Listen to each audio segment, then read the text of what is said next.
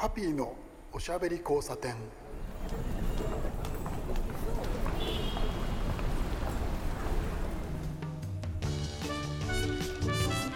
こんばんは。ハピーこと飯塚敦です。今晩も聞いてくださってありがとうございます。えー、なんだかんだと言いましてですねもうあの2月に入ろうというところなんですけれど、えー、このラジオ、えー、一昨年になりますねもうね、えーと、もうあの年がありしましたんで一昨年の10月から始まってもう1年ぼちぼちね1年半近くなってるんですよ。まあまあその自分で言うのはあれですけれどよく続いてるなというのがありまして、えー、それもこれもですねあのエンジニアからですね、えー、ブッキングから全部一人でやっておりまして、えー、金井選手工具でやってるんですけど、まあ、それもこれも、あのー、僕自身がですねラジオというものが非常に昔から好きだったそういうところに、えー、根っこがありましてで、ね、このラジオが始まった、えー、2002だから20年になるのかな、えー、今22年だからの、えー、10月、えー、あのね前後であのー全国ネットではなかったんですけどあのアニメーションやってたの覚えてます、えー、漫画原作「波を聞いてくれ」ね札幌の方はあのご存知だと思います。特に。札幌舞台でしたから。札幌のラジオ局を舞台にした、えー、なんでしょうね。ラジオ番組のお話だったんです。あれ結構ですね自分の中でキーになってるんですよ。札幌というキーワード、えー、カレーというキーワード、えー、ラジオ番組ですね。えー、あとですね、えセイコーマートも出てきましたけどそーっと。そんなですねこだわりを持って、えー、札幌の、えー、札幌シティ FM でおしゃべりをさせてもらってるんですけど、え実は今日のゲスト、えプロなんですよ。あやりにくい。そういうこと言っちゃいけないんですけれど、えー、プロのですね、えー、DJ パーソナリティを、えー、今日はお呼びしております。この後すぐに入ってもらいます。皆さんはちょっとだけ待っててください。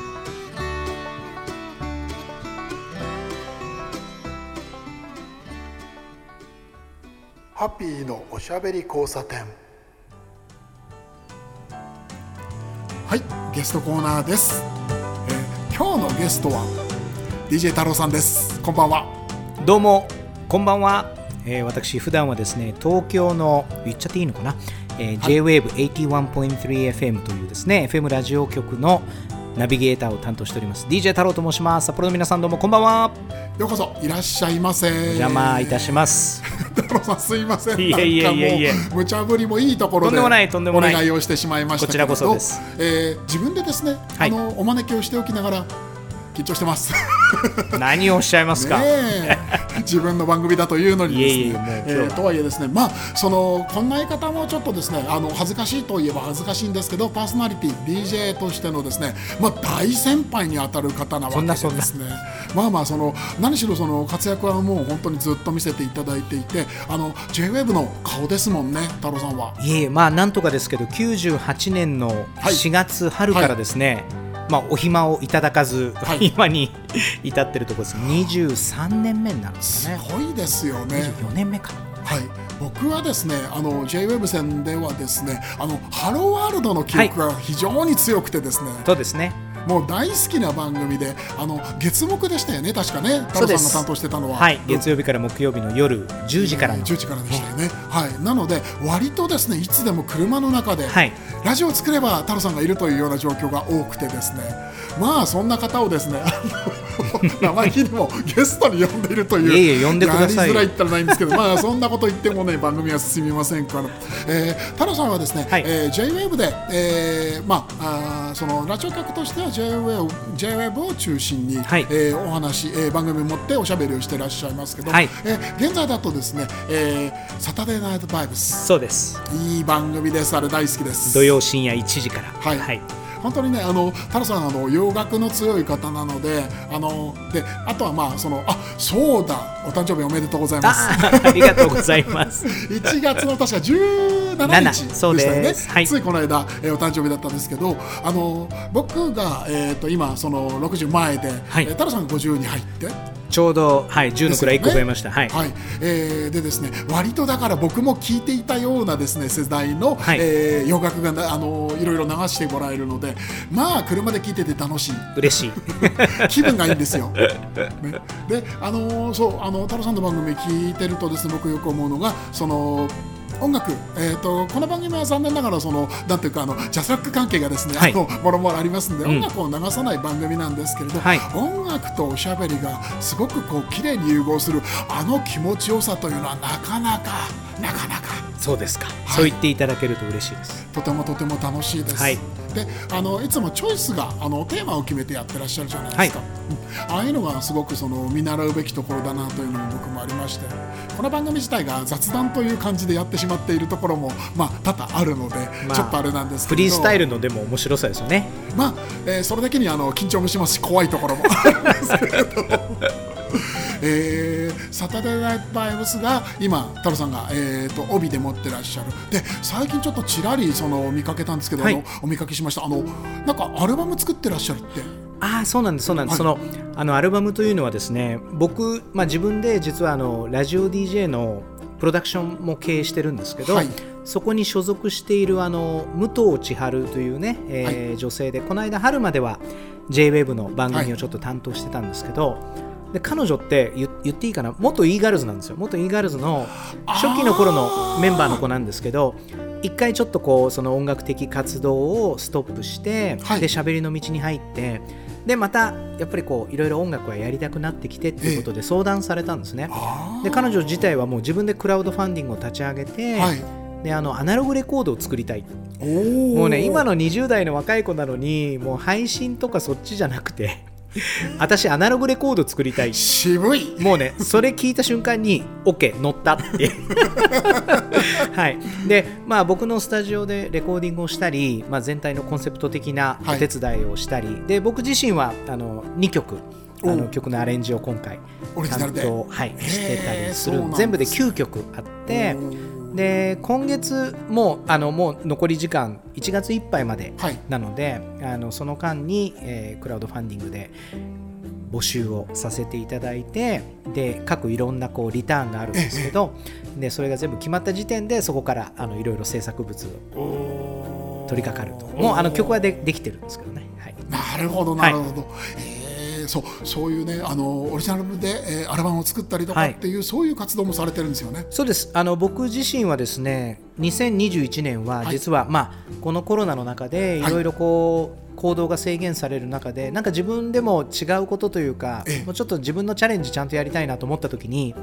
僕自分でスタジオを持ったりとかリミックス作ったりとかいろいろやる中であの音楽のプロデュースをねもっとたくさんやりたいと思ってたのに、はい、なんかこういろんな仕事が来るとやっぱそっちを優先してしまってまあ社長やってますからねいろいろ。いろんな仕事をね あの全部カバーしなければいけないから。でもやってなかったなと思って。それで実は曲作りを始めて、はい、で海外のポーランドのクリエイターと一緒に共同名義で、実は楽曲制作をしておりまして昨年全部でね8曲リリースしたんですシングル。すごくないですか 全部海外からだったんですけど。すごいですね。でそんな縁もあって実は1年でしょ？そうです1年。だからね1.5か月に1曲ぐらいのペースでリリースして。すごいでそこからですね海外からいくつかオファーももらってて、はい、今もちょうどその制作もしていて今年もいくつかリリースできればなと思ってるんですけどなるほどな、はい、うわじゃああれですね2021年はすごくあの音楽活動の方にあのそうです、ね、シフトして一つ、まあ、そんなことも、はい、やりました。まあ、もともとあの太郎さんはその、まあ、あの一番最初にあの JWEB のって言っちゃいましたけど、はい、ラジオ DJ というイメージで聞いちゃってる皆さんもいらっしゃるかもしれないんですけれど、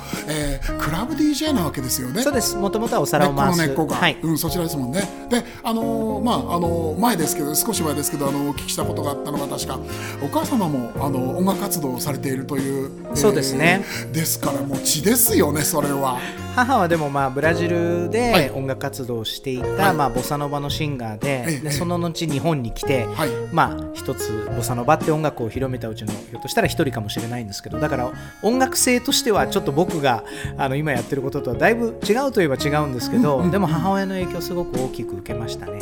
はい、なるほどね。音楽がその、えー、いつでもあの身の回りにある環境だったわけですよね。はい、うん、それ大事ですよね。うんなるほど。いやあの後から知った話なんですけど、はい、あの僕まああのあれです、えっと、いわゆるあのテレビアニメーションがすごく好きなんですけど、はい、お母様ルパン三世の仕事してんですよね。そうです、えー、っと、びっくりしました。ルパンの楽曲作曲を手掛けてらっしゃるあの大野裕二さんという方が母親のアルバムを実はずっとやっていただいてたご縁もあってルパンの曲を何曲か母もやっております。さん自体が割とあのルパン三世のあの BGM とか楽曲ってちょっとラテン入るじゃないですか。入ってますね、うん、多分。あのかっこよさっていうのがうまくこう合致したというかコネクトしたんですね。あの本当はすごいそのことについて言いたいことはたくさんあるんですけどあの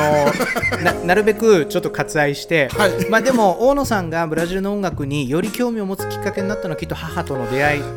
じゃないかなって僕はそういうふうに思ってます。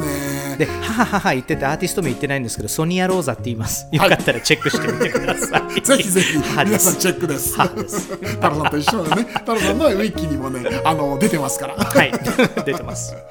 いやいやいやでもあの音楽ということでいろいろ、はい、えー、なかなか今ちょっとそのコロナということでイベント自体がちょっとこう少なくなっちゃって辛いとこですよね、ね、ただ音楽ってその送り出す方法っていうのはいろいろあるじゃないですか、はい、それを太郎さんが今選んでるという僕は感じがしてるんですけど、はい、そんな感じなんですね。そうですね。まあ特に土曜の深夜にやってる番組はなんかこうもうディスクジョッキーの原点に立ち返ろうとい。うことで回しながら喋って本当に一人で放送やってるんですけど、まあ今や音楽聴こうと思えばねサブスクで何でも好きなの聴けるんですけど、はい、ラジオってちょっとこう生活にもっと近くて、うん、時計というか、この人の声が聞こえてきたら何時だなと、はい、皆さんの生活に近いメディアだと思うんですね、まあ、そういったところでその時間帯になぜその曲がかかるのかっていうのはやっぱりこう自分の切り口というかそういったところであの何でも聞けるけどどれ聞いていいか分かんないっていうことであればその時間帯に意味合いを持ったなんかセレクトするっていうところに意味があるかなと思ってやってます。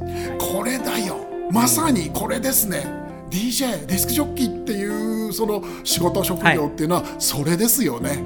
はい、う。わちょっとですね、えー、皆さんと一緒にお話を聞きながら僕一人で勉強になっちゃってますけど。でも本当に僕もそのそこら辺はその通りだと思っていてその冒頭で少し喋ったんですけど漫画原作の、えーと「波を聞いてくれ」というアニメーションを見てまして札幌の放送局が舞台で、はい、えー、カレー屋さんでアルバイトをしている、うん、えー、20代後半の妙齢の、えー、女の人が、はい、えー、巻き込まれて DJ を始めてしまうというような話だったんですけどその中でもやっぱりその印象に残った話がいくつかあって、えー、さっきあのちらり出た、えー、札幌、えー、札幌幌札幌ではないですね。北海道、えー、全域とあとちょっとあの本州にも少しだけありますけどコンビニエンスストアのセイコーマート、はい、名前は出てないんですけどその、えー、それがですね、えー、その番組の中にちらりシーンとして出てきてて、ええ。ー、とですね北海道で大きな地震があったの覚えてらっしゃいます、はい、あの時の、えー、北海道のあの震災の時の、えー、ことを書いたんですけどラジオがそのどれだけ大事な皆さんにた、えーと、皆さんにとって大事なインフラなのかっていうのを書いてあったんですよ。うん、でそれと一緒にあの、まあ、そのセコマートとは書いてはいませんけどあの番組の中では、えー、コンビニエンスストアがあのライフラインになってるみたいなところを書いてあって、うん、その中で思ったのが本当にそのラジオのその、えー、なんていうんでしょう公共のその電波を使うというものの使命みたいのあるじゃないですか。うん、ありますね。うん、太郎さんがおっしゃってたのってそういう部分もありますよね。その生活の中でそのそ、ね、えー、時計になる、えー、BGM になる、はい、えー、それにちゃんとバックボーンがある、うんうん、ここら辺ってすごくその大事でそういうものがあるからその、えー、電波インフララとしてのラジオに皆さんやっぱりなんだろう心情的に頼ってしまうというところが僕はあると思ってます。そうですね、まあ、あの実はそれこそあの東北の地震が東日本があった時は僕はまさにその「ハローワールド」って夜の番組担当してたんですけどでもその時もやっぱりもう連日のように地震があってで本来まあ情報はテレビとかから撮る方が視覚的に見える部分もあるので、はい、その方が分かりやすいんだと思うんですけどやっぱどっかちょっと心の安心感というか、僕震災が起こって本当数日後にまだあのライフラインが復活しなくてもう携帯電話だけがこう自分のつなぎ止めてるなんか一つのねデバイス。で電池の残り時間がもう本当少ないのにラジオを聴いてる人がいていやもう本当大切なためにね少し一回ラジオを消して電池を確保してくださいって言ったら俺今電気が復活することよりももしこのメッセージが紹介されてリクエストかかった方が頑張れるかもそういうメッセージをもらってまあ東京のね、まあ、ローカル放送なんで本当は東京のためのあの関東圏のための放送なんですけどでも今あのまあ、ラジコだったりでいろいろ聞くことができるので、はい、僕はその遠くの方のあのリクエストにお答えして曲をかけて、ありがとうってメッセージが来てこう必要なものって何だろうって考えた時に、はい、ちょ僕らのできることまだまだもっと違うことラジオはあるなっていうそのあの防災にはラジオってよく言われるんですけどまず日頃なんか楽しんで聴いてもらうベースがなかったらとっさにラジオって頼ってもらえるのかなと思ってだから僕はとっさの時にはそのラジオのできることなんですけどまずはやっぱ日頃は楽しんでもらいたいな、はい、そのためになんか毎週やってますね今も。そうですね、うん、日常ですよね。大切なものって本当にあの震災や、えー、それからその事故、えー、災害、はい、そういう時に何が大事って日常を取り戻すことじゃないですか、はい、そこがそのつながってるんですねラジオというものに、はい、うん、そう思ってます、はい。ちょっとです僕ね太郎さんのね話を聞きながら半分涙ぐんでですよ。いやね僕もねやっぱ思い出します。いやでもいろんなことがありましたからね、ね、そうでそういうのが、まあ、うん、あの今ですとその、まあ、あの外国になってしまいますけどあのトンガの、えーと、大噴火みたいのもあって、はい、えー、思いをその寄せる伝えるそれからあとはその誰かがその自分が今辛い状況にある時にそうじゃない場所であのいつも通りのことをしてくれるっていうのはこれは結構ですね助けられる部分あるんじゃないかなって思いますね。まあなんかその声が聞こえるってことで、はい、一人暮らしの方とかこう夜遅い時間帯にちょっとこう声をかけてもらえる感じが心強いっていう方もおっしゃいますし、はい、何か僕もなんかそういうリターンフィードバック受けて、はい、本来僕らがやんなきゃいけないこととあとラジオがこれからできることと、はい、いつもそういうことをやっぱ考えながらあの放送してる部分は大きいですね。確かに。うわ今日話聞けてよかったよここら辺。まだ終わりませんよ。まだ半分です。よかった。まだ まだ、ね、まだ喋ります聞き入っちゃうわけなんですけれど そのえっと太郎さんそのラジオにそういうふうにこだわりを持って、はい、えー、ご自分の番組回してらっしゃいますけれどえっと子供時代にラジオの思い出ってあります？僕はね、子供時代の正直言うとラジオっていうと2つありまして、はい、僕はまあブラジルで生まれて日本で育ってるんですけど、はい、中学校時代からいわゆるレコードを買い始めてとにかくもう洋楽にどっぷりだったんですよね。洋楽どっぷりだけどやっぱ英語ができないっていうかまあ、日本語を覚えたてでやっと使えるようになったからって今度は英語かっていうところだったんですけど。そのためにやっぱ英語付けになるために FEN のラジオ。ああ FEN これをずっとまずは聞いてました。はいでもなんか中学校の時にやっぱり学校の友達と共通の話題があったんでねそれこそいろんな当時のタレントさん出てる「オールナイトニッポン」とか、そういったもの。でも音楽は FEN だったんですけどもうラジオっていうよりもとにかくレコードで音楽はだったので、はい、ラジオといえばなんかその2つぐらいなんですよね。そんなにすっごくラジオにね馴染んでたわけでもなかったりもするんですラジオというよりやっぱり音楽なんですねそうですね。はい。でした。えーと、じゃあその、まあ、例えば、えー、小学校中学校ずっと、はい、えー、レレコードの時代ですもんねまだね。全然レコードの時代ですね。そうですよね。まだカセットテープの時代になってないぐらい。そう、まあ、なりつつあるぐらいですね。ぐらいですかね、うん、ただ僕はもうずっと小学校から今思えば放送委員会だったんで小学校中学校放送委員会で で放送委員会ってね大体女性がしゃべる女子がしゃべる方で男性は機械操作だったんですけど、はい、なぜか僕は機械操作の日としゃべる日とあって 数少ない男でしゃべる方だったんですよ、だから当時からもうそういうなんかこう気質はあったんだと思いますけど、ね、抜きじゃないですか。そう生え抜きで 積み重ねが違う。いやいや。なるほどなるほど。そう僕もそのえっ、ー、とまあ世代はちょっと一回り分ぐらい違いますけれど、あのやっぱりあのこうエアチェックしてましたし、ええうんえー、ラジオで、えー、撮ったものを、えー、テープでいろいろ編集したりとか、ね、そうですよね。楽しかったですよね、ねあの頃ね。で FM 雑誌なんていうのもたくさん出てたような時代で、はい、すごくそのエアチェックというのがエアチェックという言葉葉がでももう死後ですよね。もうねまあちょっとこう一部のね特にラジオ好きな方は、はい、まだにエアチェックって言いますけどなかなかね。あの昔よりいろいろないろいろな部分が難しくなったじゃないですか。そうですね、はい、ただなんかこうイベントとかで、まあ、若い世代の,、はい、あのリスナーの方に会った時に、はい、なんかなんでラジオ聞くのって逆にあえて僕は聞くんですけどそうなんですよ。そしたらそういう子から言わせるといやラジオっていろんな曲がかかっていろんな話が聞けるから音楽だけだとやっぱりちょっと飽きちゃう。だからなんかラジオってすごいいいなと思ってって。僕らからするといやそれがそもそもラジオなんだけどねって 思う部分なんですけど。素直な意見でちょっといいですね、それ。そうなんですそうなんです。よ、ええ。きっかけがあればってところなのかもしれないですね、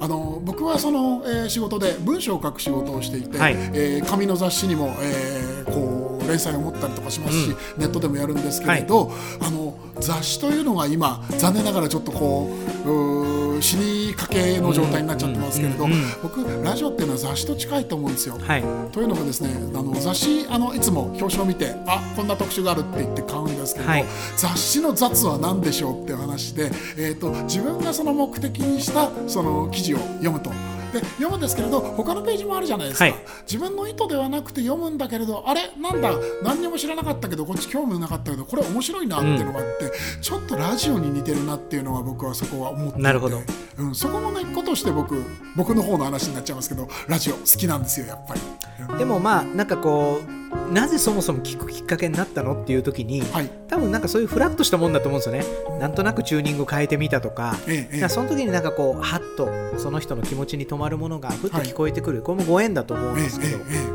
僕らもそれが嬉しいんですよね。いいですよね、はい。うん、あれって思って好きな曲流れてるって言ってチューニングそのままにして、はい。そのまま太郎さんの声が流れてきてあれ？こういう番組だなっていうのはこれちょっとご縁だし出会いですね。ですよね。はい。うん、いいですよねそういうのね。好きな感じだなやばいなこれいくらでも喋れるな こういう話。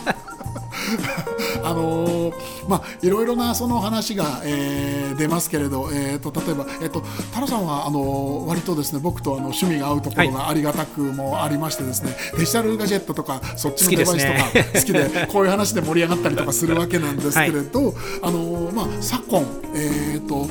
一人何枚スクリーン持ってるかなっていう時代じゃないですか。はい。えーと例えばパソコンの画面と、えータブレットとはいスマートフォンとあと何があるみたいな話ですけど、なのでそこら辺ってその時間の奪い合いですよね。うん。そうですね。体一つですよね。ところがそうなんですよ。で目っていうのはそっちに行ったらば他のことができないんですけれど、はい。ラジオってながらができるんですよ。ねそうですね。これすごく強いなと思っていて、えーと世の中でも言われてるので皆さんももしかすると聞いたことあるあるんじゃないかなと思うんですけれど今あの音声メディアの時代って言われてますよね、はい。これはすごく僕も納得がいきます、ううんん。そして、えーまああのあれ僭越ながら一番端っこに僕も置いてもらってますけれど音声メディア本当にこれから頑張らなければいけないですし伸びるので太郎さんみたいな方がですね、えーリーダーシップを発揮して引っ張ってくれるとすごく楽しくなるんじゃないかなって思うんですよ。そうですねもう今や本当に YouTube も含めてですけども、まあ、自分でメディア持てるその時代になった中で、はい。僕はまあいろんなフォーマットがあっていいと思うんですね。ええええ。まあ、そんな中でその配信ものも含めて映像もいろいろあるんですけど、はい。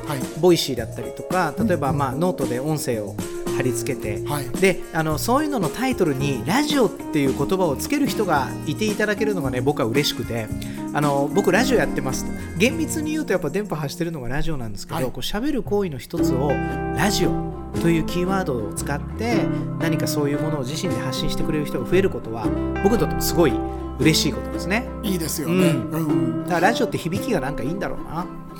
そうあのラジオのニュアンスってその時代によって変わってきたと思うんですけど、はいそのえーラジオという言葉をその、えーいろいろな人がその発するときにニュアンスって本当に変わってきたと思うんですけどまた今のラジオというそのはい太郎さんが今言っていた、えー現代の現代の言葉としてのラジオっていうのもニュアンス変わっててとても面白いですよね。そうですね。うん。そう皆さんがその、えーポッドキャストとか、えーそういうもので、えー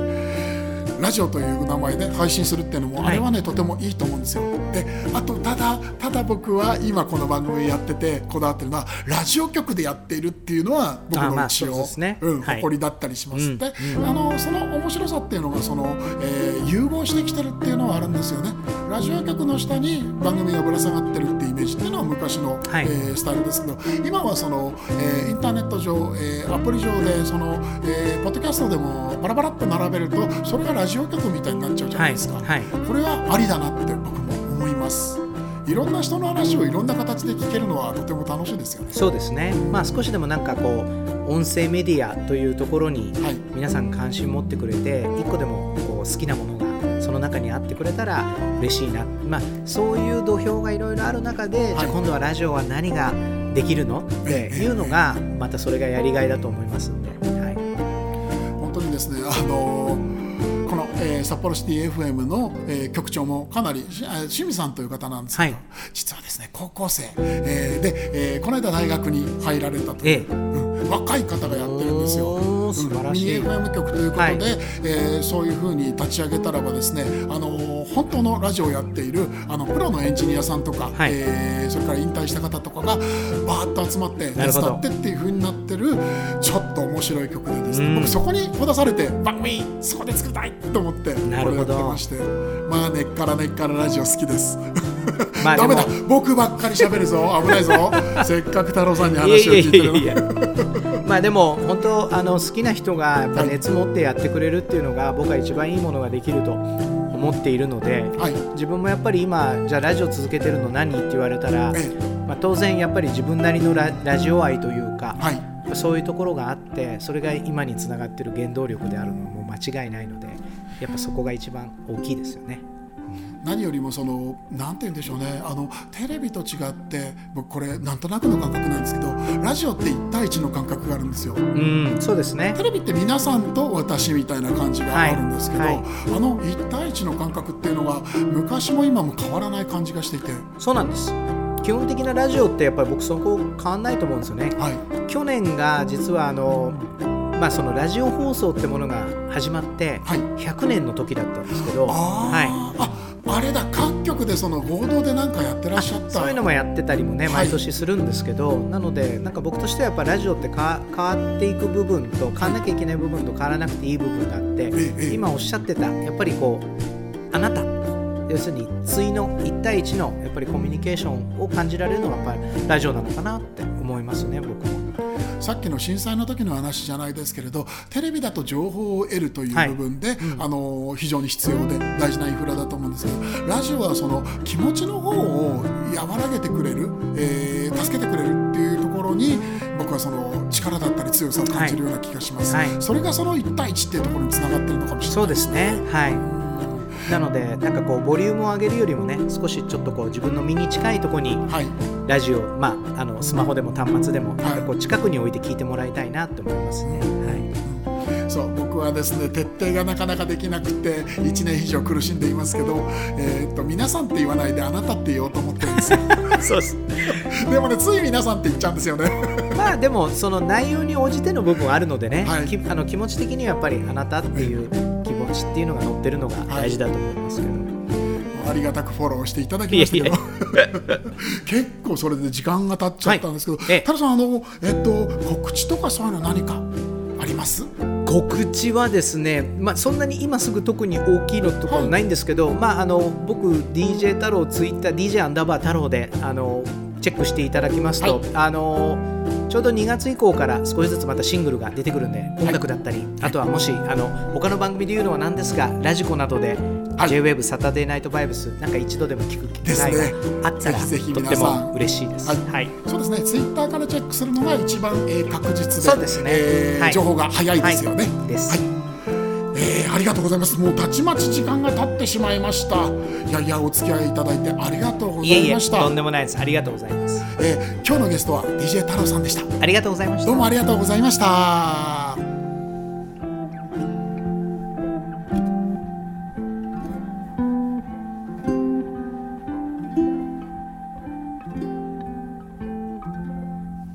ハッピーのおしゃべり交差点。いかがだったでしょうか、えー、DJ 太郎さんをお呼びしました。えっとですね。あ のまあ緊張したっていうのもありますしあまりにもですねあのこう僕がやっぱりその太郎さんからいろいろその受けた影響というのは大きいわけなんですけど、えー、ラジオ愛の部分というのがですねついついやっぱりあの僕もあの好きであのラジオ聞くのも好きで、えー、そこで喋るのも好きで両方好きなので、えー、今やっているわけなんですけどそこら辺をですね、えー、先輩のです 太郎さんにぶつけてしまいました。ちょっとちょっと後で聞いたら多分僕は恥ずかしくなっちゃうと思うんですけれどでも皆さん楽しんでいただけたんじゃないでしょうか。さて今日もそろそろ遅くなってまいりました、えー、皆さんそろそろあったかいお布団に入って、えー、体休めてください。お相手はハッピーこと飯塚敦でした。おやすみなさい。